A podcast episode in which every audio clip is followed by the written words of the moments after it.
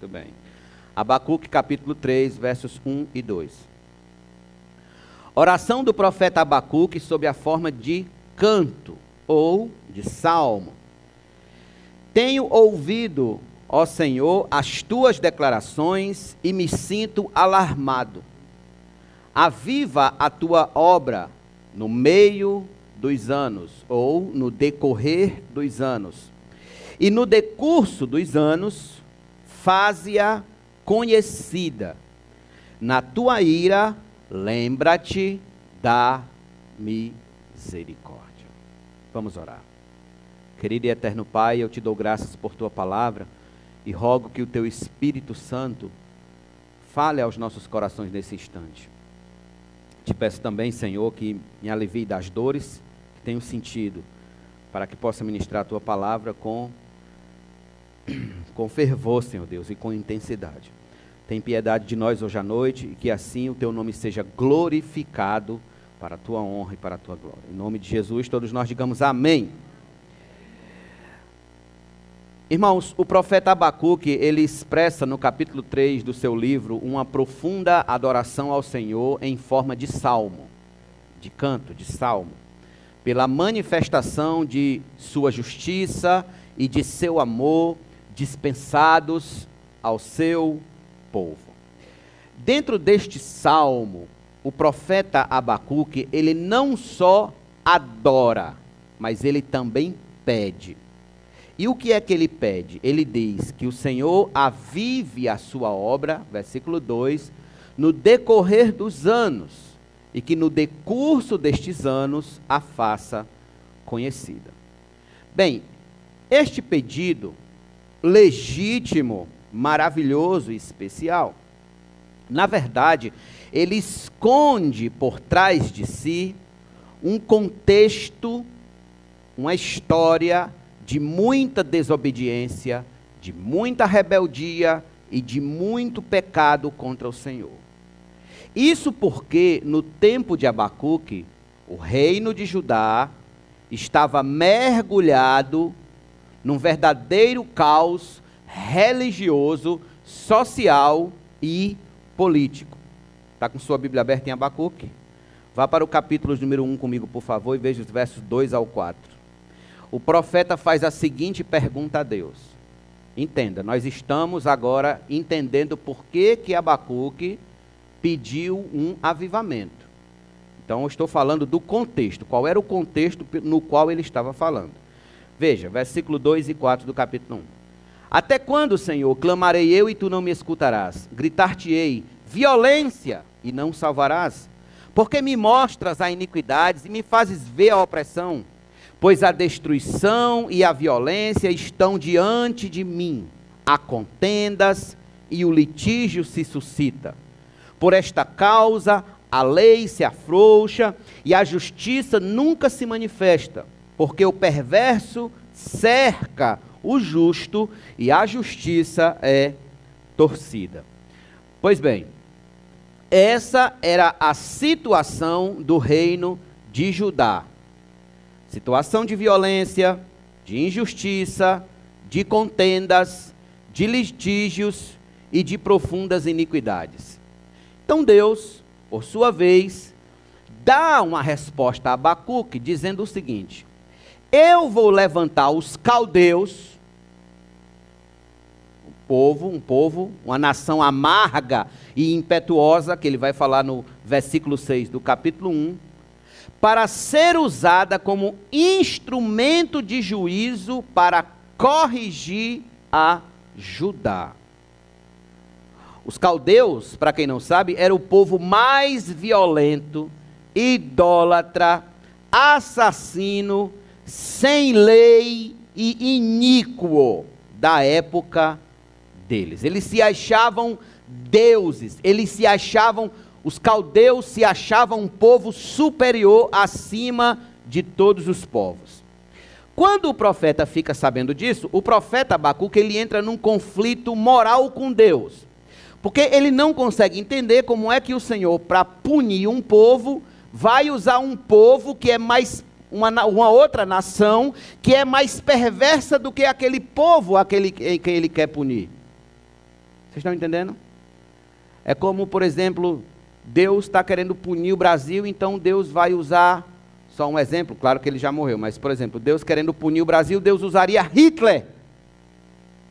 Então, tipo assim, como é que o nosso pecado é grande no Brasil, mas Hitler, todo mundo ficaria, tinha que ser Hitler, então era como se o, o salmista está dizendo, tem que ser os caldeus, Senhor, esse povo iníquo, pecaminoso, então ele entra nesse conflito. E no capítulo 1, versículo 13, o profeta pergunta ao Senhor: Veja, tu és tão puro de olhos que não podes ver o mal e a opressão não podes contemplar.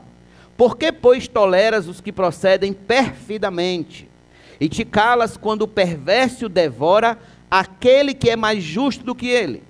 Judá, segundo a visão de Abacuque, era mais justo do que o povo caldeu. Na mente de Abacuque, Judá, por mais rebelde que fosse, ainda era muito mais justa, santa que os caldeus.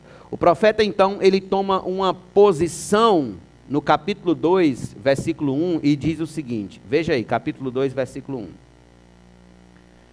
Depois desse diálogo com Deus, ele diz: Por-me-ei na minha torre de vigia, colocar-me-ei sobre a fortaleza, e vigiarei para ver o que Deus me dirá e que resposta eu terei à minha queixa. Então ele estava se queixando diante de Deus. Todavia, o propósito de Deus em todo esse diálogo é revelar que Deus está matando dois coelhos com uma cajadada só. O Senhor está querendo corrigir o povo de Judá por sua desobediência e pecado e ao mesmo tempo provar para os caldeus que há um só Senhor, um só Deus que controla e subjuga a história. Que eles vão agir não porque eles são poderosos, eles vão agir porque Deus está levando eles a agir daquela maneira. Então, a respeito de Judá, o Senhor responde a Abacuque. Veja a resposta de Deus a Abacuque a respeito de Judá. Versículo 4 do capítulo 2. Eis o soberbo, soberbo aqui são os caldeus. Sua alma não é reta nele. Mas o justo, quem é o justo? Judá, viverá pela sua fé. Ou seja, para Judá existe livramento se houver da parte de Judá o que? Fé. Confiança em Deus. A respeito então do povo caldeu, o Senhor, além de proferir cinco ais de juízo, você pode ler isso depois em todo o capítulo 2, o Senhor diz no versículo 20: O Senhor, porém, está no seu santo templo, cale-se diante dele toda a terra. Em outras palavras, Deus está provando de uma vez por todas que aos caldeus, provando aos caldeus quem realmente é Deus na história. Quem controla todas as coisas. Não são os caldeus que controlam todas as coisas. Cale-se diante dele toda a terra. Porque Deus é quem subjuga todas as coisas. Então, este era o contexto de vida que Abacuque estava inserido. Um contexto de, de rebeldia, de pecado, de lutas, e de iniquidades, e de litígios, etc. Tendo então entendido isso, entendido todo o plano de Deus para o seu povo, o profeta então ele pede urgentemente um avivamento da parte do Senhor na sua obra na sua causa, no seu povo. Nós vamos entender isso aqui mais à frente. E nós vamos analisar agora no o pedido do profeta no versículo 2 do capítulo 3.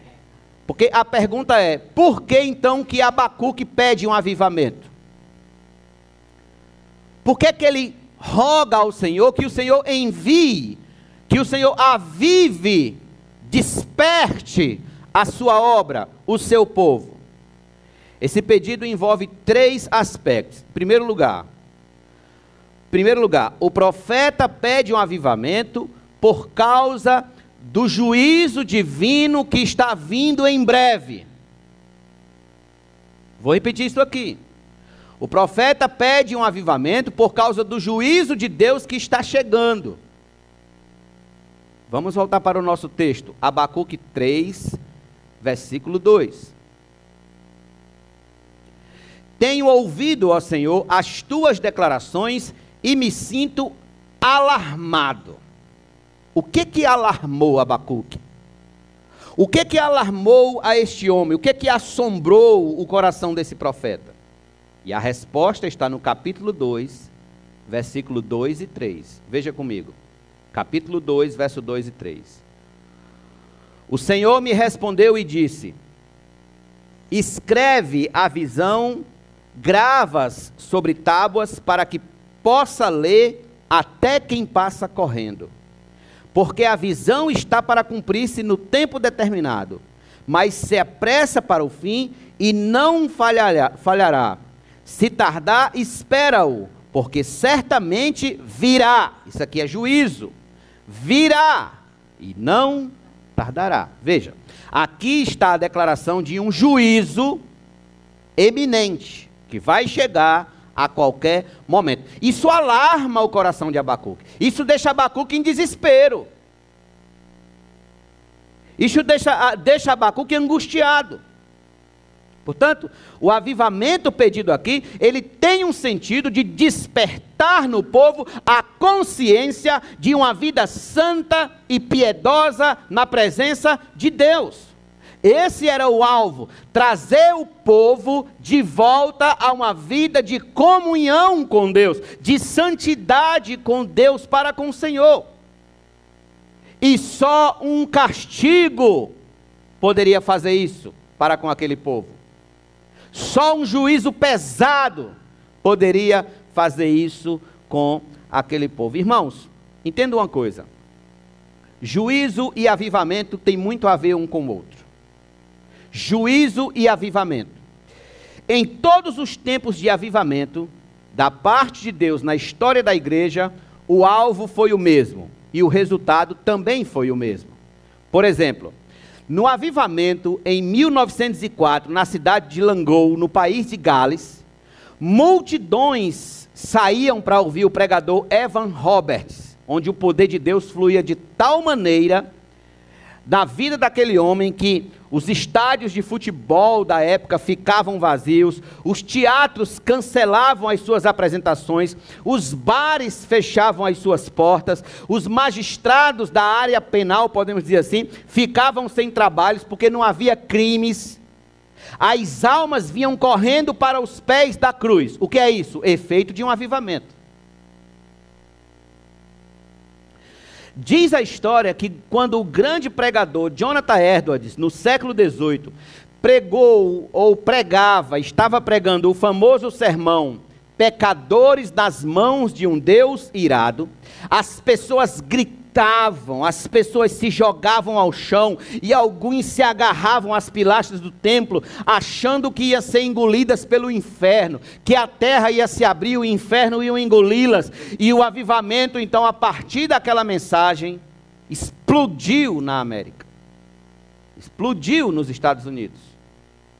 Porque o genuíno avivamento, ele gera em nós consciência do juízo de Deus. E ele nos leva então a viver em santidade, em pureza de alma. Eu pergunto-me, irmãos, se talvez não seja isso que falte na igreja moderna, que falte na igreja atual, consciência do juízo de Deus. Abacuque tinha consciência de que o juízo estava chegando. E o que é que ele pede? Então, aviva a tua obra. Desperta teu povo, a consciência do teu povo. Ouça, muitos de nós vivem como se nunca fossem prestar conta de nossas almas a Deus. E esta falta de consciência do juízo divino tem gerado no seio da igreja gente que toma o nome do Senhor em vão, a falta de consciência do juízo divino tem gerado no seio da igreja homens e mulheres que desprezam o dia do Senhor, que é o domingo. tem gerado pessoas que brincam com o sagrado, homens que roubam a Deus, mulheres fofoqueiras da vida alheia, obreiros irresponsáveis e charlatães, gente que nega a fé por uma merreca a mais de salário, homens que sacrificam a alma ao diabo na, no altar da fama evangélica, homens que não têm consciência do juízo de Deus de que o juízo está chegando, de que o juízo está vindo. Às vezes eu acho, irmãos, que a liberdade religiosa aqui no Brasil, ela atrapalha demais. Ela atrapalha demais. Primeiro porque poucos são gratos, poucos lembram de orar e de agradecer ao Senhor pela liberdade religiosa que tem.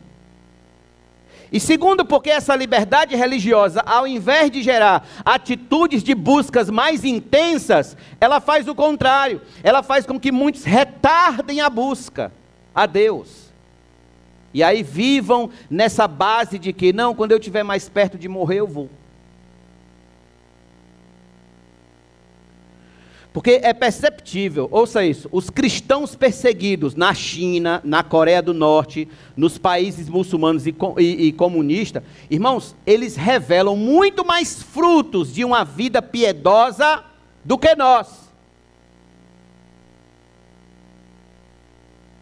Dentro de cada um daqueles cristãos no outro lado do mundo, há um avivamento constante de pregar o Evangelho, de ler as Escrituras, de orar, de buscar a Deus, de, de se envolver com a sua obra. Porque a perseguição, o juízo, ele produz no cristão um senso de conserto com Deus. Quando derrubaram as Torres Gêmeas lá nos Estados Unidos em 2001, Em toda esquina se tinha uma frase: Deus abençoe a América. Deus abençoe a América. Deus abençoe a América. Por quê? Porque só agora, depois de uma tragédia, porque só agora, depois de um ato de juízo de Deus. Então, o ato de juízo de Deus, ele desperta o nosso senso de consertar a nossa vida no altar do Senhor, um senso de servi-lo integralmente em santidade, em amor, em fidelidade e em temor. Deixe-me perguntar: não será porventura este o nosso problema, irmãos, hoje? A falta de temor a Deus e a seu juízo? Você crê que nunca vai prestar conta de seu cristianismo a Deus? Por que, que hoje pouco se fala do juízo de Deus que está vindo sobre a terra? Por que, que pouco se fala? Porque é o tipo de mensagem que não enche igreja. É o tipo de mensagem que não enche templo. É o tipo de mensagem que não leva as pessoas a refletirem sobre o fim da vida mas tão somente muitos buscam uma mensagem que lhe traga conforto aos seus corações caídos. E assim permaneçam no pecado sem ter que enfrentar a mensagem de que um dia prestarão contas das suas almas a Deus. Prestaremos contas, irmãos. Prestaremos contas. Temos, porventura, o temor do Senhor em nosso coração? Quando se fala em juízo divino, eu pergunto: isso impacta o nosso coração? Tem impacto? Não existe avivamento genuíno sem a consciência do juízo de Deus que está sobre a nossa condição de pecadores. Creio eu que breve o juízo da eternidade será derramado sobre todos os homens da face da terra. Eu creio nisso. E é necessário que reajamos como o profeta reagiu. Como foi que o profeta reagiu? Com temor, alarmado, ele se alarmou. Ele ficou aturdido, alarmado. Nós devemos fazer o que ele fez, clamar urgentemente por um avivamento, para que o Senhor desperte as consciências, desperte os corações, desperte as almas, para que os homens venham viver em santidade para com o Senhor, porque esse dia de juízo vai chegar e não tardará. João capítulo 12, versículo 31, Jesus disse: Agora é o tempo do juízo deste mundo. Agora. Não amanhã, não ontem, agora. Agora será expulso o príncipe deste mundo. Em Apocalipse capítulo 6, verso 17 está escrito: Porque chegou o dia da ira deles, e quem é que pode suster-se?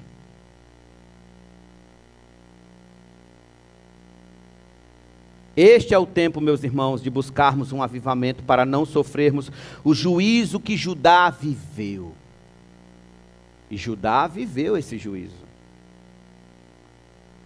Precisamos pedir um avivamento para viver uma vida que glorifique o nome do nosso Deus. Então, em primeiro lugar, por que pedir um avivamento? Por causa do juízo que está vindo. Eu preciso viver constantemente com isso em minha consciência. Eu preciso me alarmar diante disso. Se a mensagem da ira de Deus e do juízo de Deus não mais mexe com a minha consciência, é porque eu estou morto. É porque eu estou morto. Muito bem. Segundo lugar, segundo aspecto do pedido do profeta. O profeta pede um avivamento como preservação da causa de Deus. Como preservação. Volte lá, por favor, no capítulo 3, verso 2. Aviva a tua obra, ó Senhor. No decorrer dos anos e no decurso dos anos, faze-a conhecida. Preste atenção. A palavra avivar, no hebraico, tem o sentido de preservar, manter vivo. E a palavra obra tem o sentido de causa. Causa. O que o profeta está pedindo é o seguinte: preserva, Senhor, mantém viva a tua causa. É isso que ele está dizendo. Preserva, Senhor, mantém viva a tua causa no decorrer dos anos, e no decurso dos anos faz-a conhecido. O profeta não faz este pedido a Deus tendo em vista um movimento de oba-oba espiritual. Ele não está pedindo oba-oba espiritual, que você vê em muitas esquinas hoje. Ele não está pedindo esse tipo de movimento de oba-oba espiritual. A verdadeira perspectiva de avivamento no coração de Abacuque, ela tem um sentido muito mais profundo do que o que nós estamos acostumados a ouvir falar em nossos dias. Abacuque não pede ao Senhor que deixe de mandar o juízo. Olha isso, entenda isso. Ele não está dizendo aqui, não, Senhor, livra a gente do juízo. Não. Ele está dizendo, quando esse juízo chegar, Senhor, preserva a tua causa. Preserva os teus. Aviva a tua causa. Ele pede que o Senhor gere no seu povo a consciência de que o pecado leva a juízo mas que a adoração, a fé, a santidade, a obediência produz livramento, produz vida. Porque só um genuíno avivamento faria Judá funcionar como Judá tinha que funcionar em adoração ao Senhor. Irmãos, essa é a maneira mais fiel de se fazer com que a causa permaneça viva e forte, ou seja, gerando no povo consciência de uma vida santa para com o Senhor. Quando Paulo escreve aos Coríntios, na sua primeira carta, no capítulo 10, ele relembra o porquê Israel sofreu no deserto. E tendo terminado de expor o exemplo, ele diz no versículo 11: Estas coisas lhe sobrevieram como exemplo e foram escritas para advertência nossa, de nós outros, sobre quem os fins dos séculos têm chegado. Os fins dos séculos. O juízo está vindo. Quando esse juízo chegar, o que, é que nós vamos precisar? Que Deus preserve a sua causa. E de que forma Deus nos preserva no juízo, avivando-nos, trazendo-nos consciência de viver em comunhão com Ele, em relacionamento com o Senhor. Irmãos, nunca em tempo algum houve tanta necessidade de se conhecer a história da igreja como em nossos dias. De conhecer o que nossos pais sofreram para que a causa permanecesse viva de conhecer a maneira como Deus regeu a história da igreja nesses últimos dois mil anos. Quando a igreja estava fria, apagada, inerte, sem vontade de orar, sem vontade de ler a palavra, sem vontade de obedecer, de santidade. Deus mandava uma perseguição sobre a igreja. E quando essa perseguição vinha, eles eram despertados. E a igreja voltava a funcionar como igreja. E a igreja então passava a reagir como igreja. Passava a existir como igreja. Homens iletrados se tornaram eloquentes pregadores. Mulheres tímidas tornavam-se verdadeiras evangelistas. Os cultos de oração lotavam com o povo sedento por Deus. A pregação era o momento mais esperado do culto. A igreja denunciava o pecado e cobrava a vida santa dos seus membros. Os ministros se dedicavam mais à palavra e à oração. As almas eram confortadas com o perdão do Evangelho e o Espírito Santo agia com muita liberdade entre o seu povo. Quando um avivamento era enviado sobre a igreja, a salvação dos perdidos era algo diário e não anual, uma vez no ano. Quando um avivamento vinha sobre uma igreja, quebrantamentos e lágrimas se faziam presentes no culto a Deus. Faz quanto tempo que você não chora num culto? Não derrama uma lágrima. Os pregadores não buscavam fama e status, mas eles buscavam que o nome de Deus fosse glorificado quando um avivamento vinha. A evangelização era diária, não somente por palavras, mas por um viver santo. Irmãos, no livro de Atos dos Apóstolos, em dois anos, a igreja evangelizou o mundo asiático inteiro. Em dois anos. Em dois anos, a Ásia tinha ouvido o evangelho. No século 17, um homem chamado Hovell Harris, conhecido como o pai do metodismo calvinista, no país de Gales, ele lia livros sobre a salvação para o povo assentado nas praças. E um grande número de pessoas confessavam a Jesus, tamanho era o poder de Deus.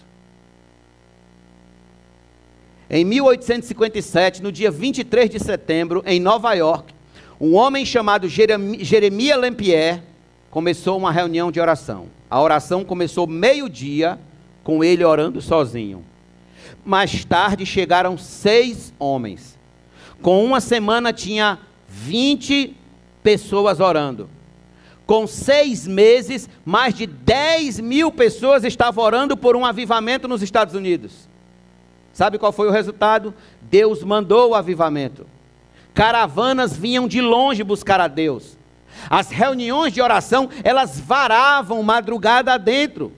O povo tinha sede de Deus. Mais de dois milhões de pessoas confessaram a Jesus naquela época. Tudo isso sabe por quê? Porque um homem resolveu buscar a Deus. Temos visto isso acontecer em nossos dias?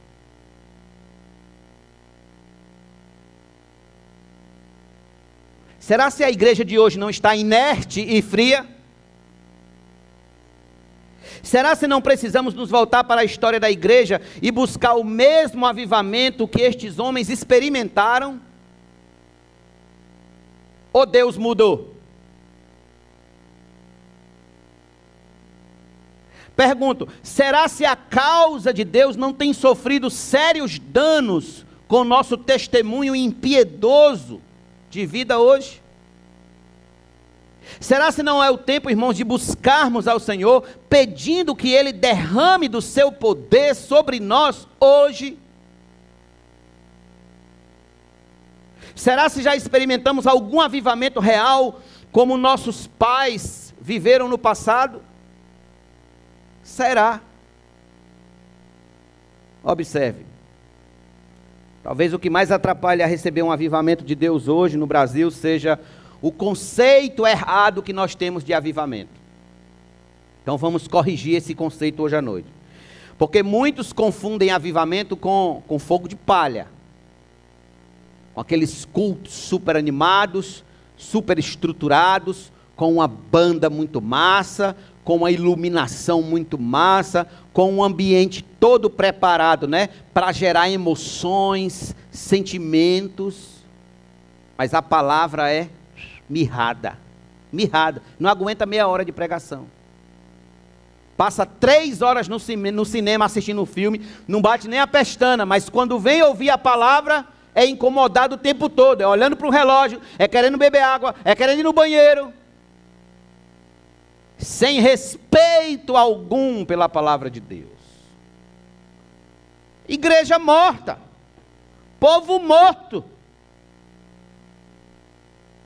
Muitos confundem avivamento com semana pentecostal, com momentos de emoção entusiástico, com louvorzão, louvor extravagante, com essas pregações sensacionalistas e emocionalistas, com cultos da vitória, com curas e milagres cultos de libertação. Ah, irmãos, eu fico doente quando eu vejo uma placa. Culto de cura e libertação. Está errado. Está errado. Aonde você vê isso, ali não está sendo pregado o Evangelho de Deus. Está errado. Por que está errado?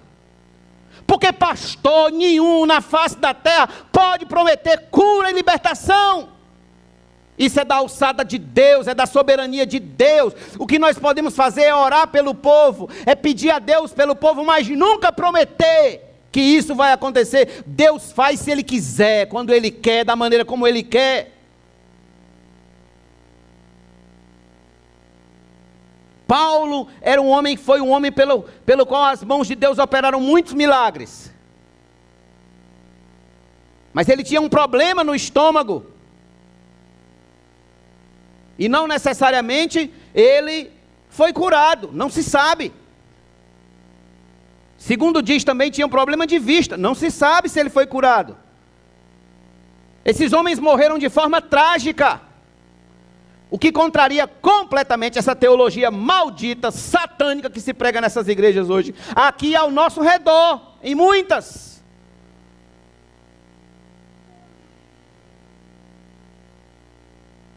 Eu estou ajudando vocês, irmãos. Estou ajudando a mim mesmo quando eu lembro disso, e quando eu medito sobre isso, e quando eu reflito sobre isso, para que os irmãos não caiam nessa esparrela de Satanás. De sair em busca disso nessas igrejas aqui e acolá. E a alma de vocês serem mirradas do Evangelho, mirradas das doutrinas da graça, mirradas da verdadeira e genuína palavra de Deus que conduz à vida eterna que traz o céu para a alma do homem. Porque a causa de qualquer avivamento da parte de Deus é o que? É a preservação de sua igreja na terra como santa e imaculada, glorificando o nome do Senhor. Por isso que eu digo, é tempo de buscarmos um avivamento? É, mas um verdadeiro, avivamento. Não esses oba-oba que acontece. Porque o verdadeiro avivamento ele vai vir com as seguintes características. Ouça. Um avivamento onde ler as escrituras, ouvir a pregação, seja acompanhado de genuína paixão. Um avivamento onde o poder de Deus seja acompanhado pelo amor ao próximo. Um avivamento onde o meu bolso seja servo do campo missionário. Um avivamento onde o servir seja melhor do que ser servido. Um avivamento onde a unção de Deus, ela seja experimentada não só em um culto, mas também nas horas mais amargas da vida, no hospital, nos momentos que faltar a feira, que ali a gente lembre da bondade de Deus. Um avivamento onde os cultos de oração estejam cheios de gente buscando a, ao Deus da bênção e não meramente a bênção de Deus. Um genuíno avivamento onde, em primeiro lugar, esteja o reino de Deus e não os meus prazeres. Um avivamento onde dizimar seja para mim um ato de adoração e não um mero ato de obrigação. Um avivamento onde o evangelismo faça parte da minha agenda de vida. Um avivamento onde o fogo do Espírito de Deus queime toda língua fofoqueira. Um avivamento onde a causa do evangelho da salvação seja levada adiante. Onde a igreja prega a palavra, onde vive por ela e glorifica o nome do Senhor. Isso sim um avivamento, não oba-oba espiritual. Essa é a nossa maior necessidade hoje, de um avivamento da parte de Deus. Estava falando com um amigo hoje lá de Fortaleza e ele falou para mim que já é o terceiro domingo que ele vai para a igreja para dar escola dominical e não tem escola dominical. Sabe por quê? Porque os crentes não vão. E eles estão pensando em acabar com a escola dominical, por quê? Porque os crentes não vão.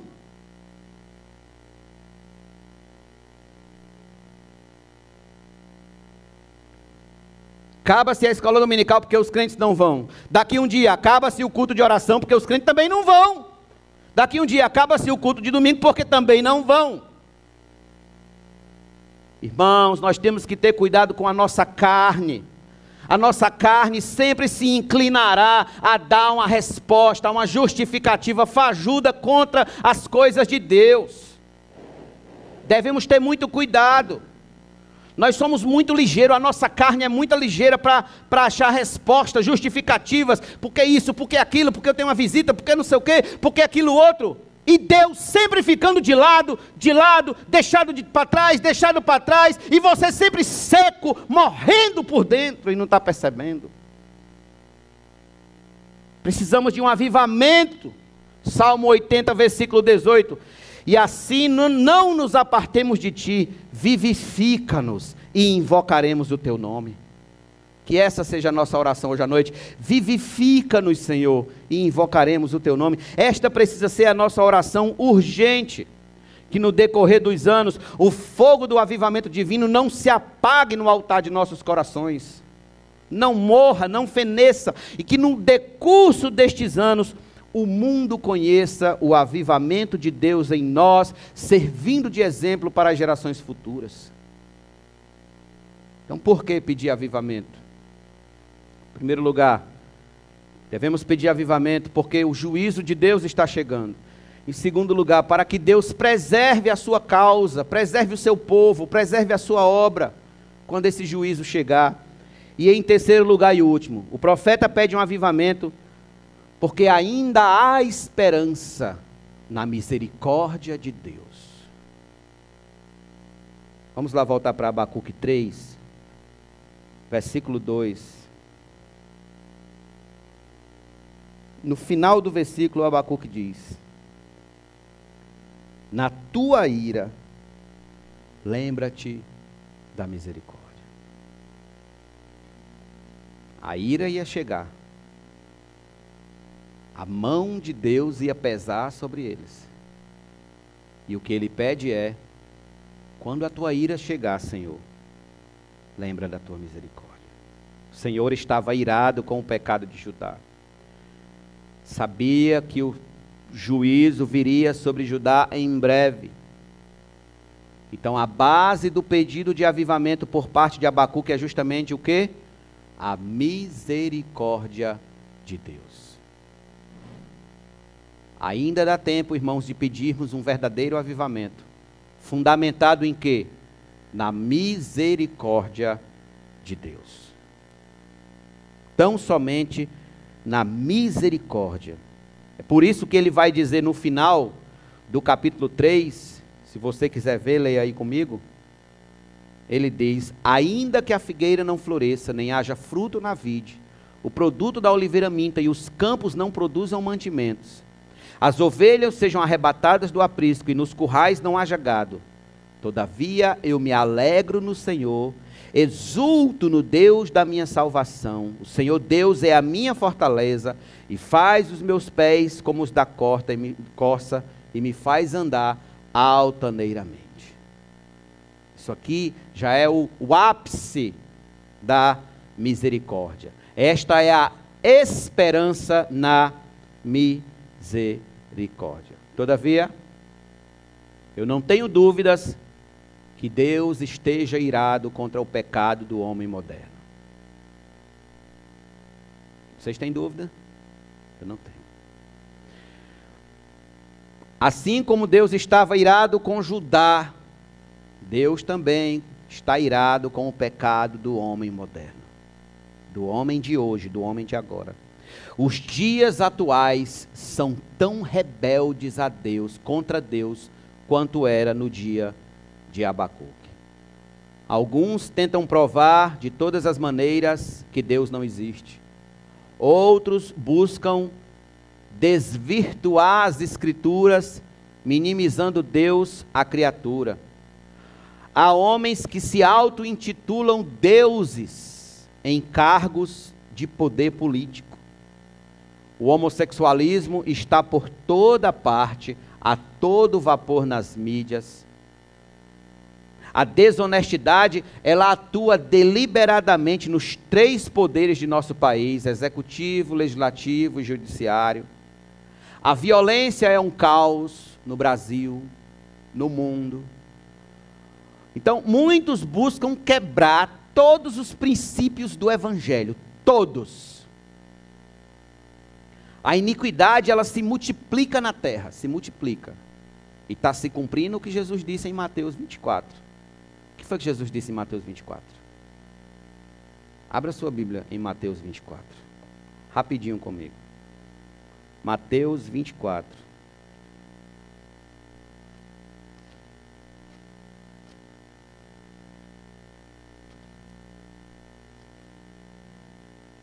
versículo Mateus 24, versículo de número 12. Mateus 24, 12. E por se multiplicar a iniquidade, o amor se esfriará de quase todos. Se esfriará. E é o que está acontecendo. A iniquidade está se multiplicando. E nós estamos vendo cada vez mais as coisas com, com, com mais naturalidade. Isso não choca mais o nosso coração. Isso não mais nos deixa alarmados. Isso não mais mexe com as nossas entranhas. Não mais mexe.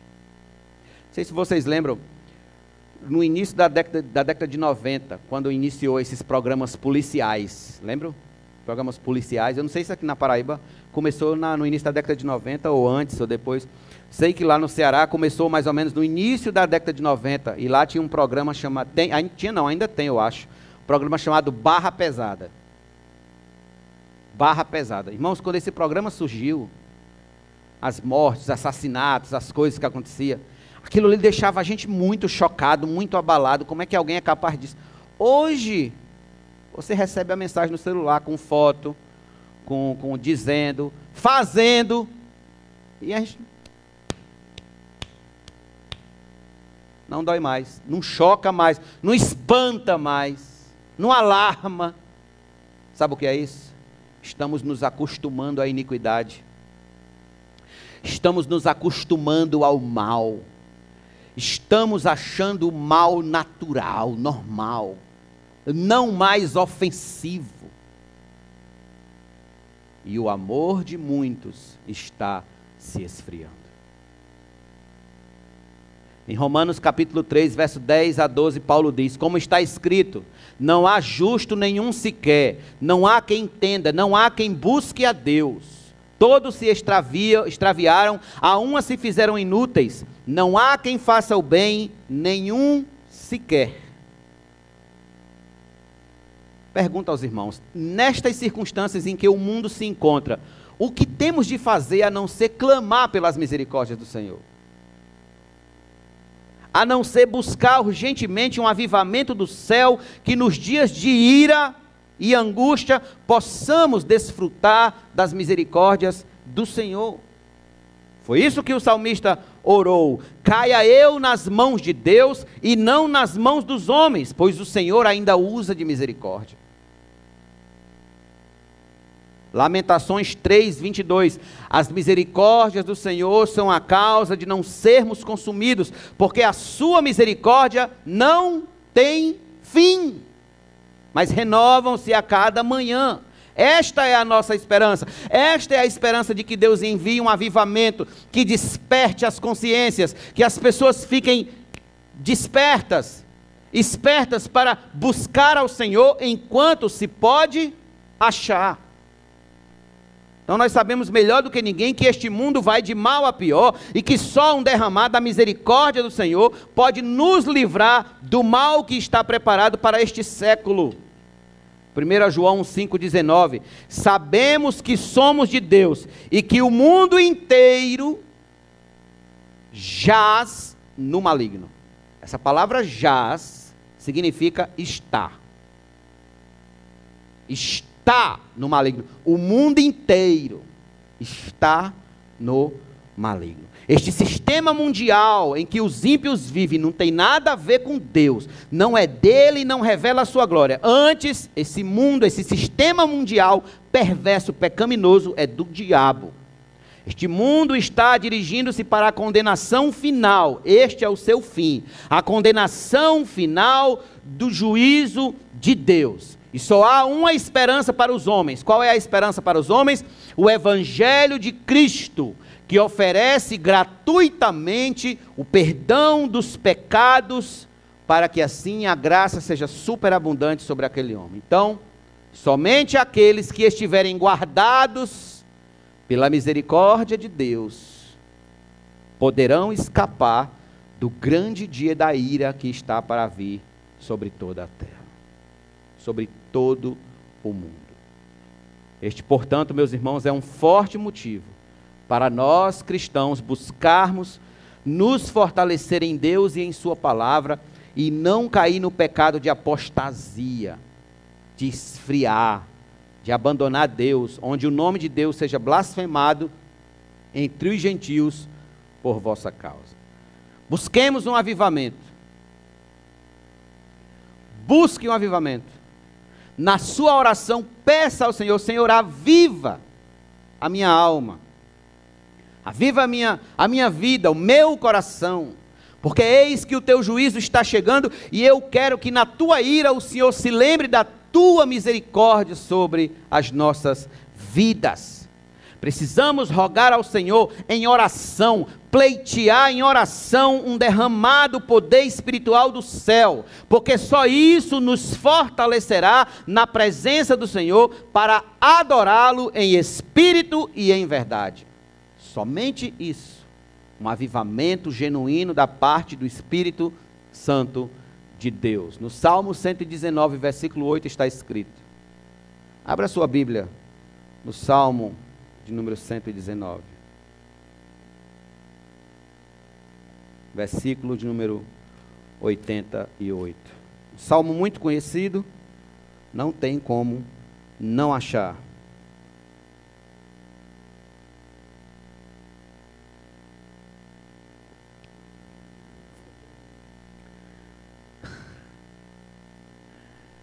Ele é só o maior salmo da Bíblia. Vivifica-me segundo a tua misericórdia, e guardarei os testemunhos oriundos de tua boca. Peça um avivamento ao Senhor. Peça um avivamento para o seu coração, para a sua alma, para que possa dizer junto com Abacuque: Na tua ira, lembra-te da misericórdia. Como é que eu sei que essa palavra fez efeito em você ou não? se você daqui para frente vai estar com cadeira cativa em tudo que for feito em relação ao reino de Deus. Em tudo. Que maneira eu sei que você foi alcançado pelo avivamento de Deus? De que maneira a igreja pode perceber que você é uma pessoa avivada genuinamente por Deus? Se em tudo que diz respeito a Deus e a sua obra você está dentro, você faz parte. Você diz: pode contar comigo. Para que assim a obra do Senhor seja preservada na sua vida, a igreja do Senhor seja preservada na terra e que na sua ira ele lembre da misericórdia dele. Vamos ficar de pé.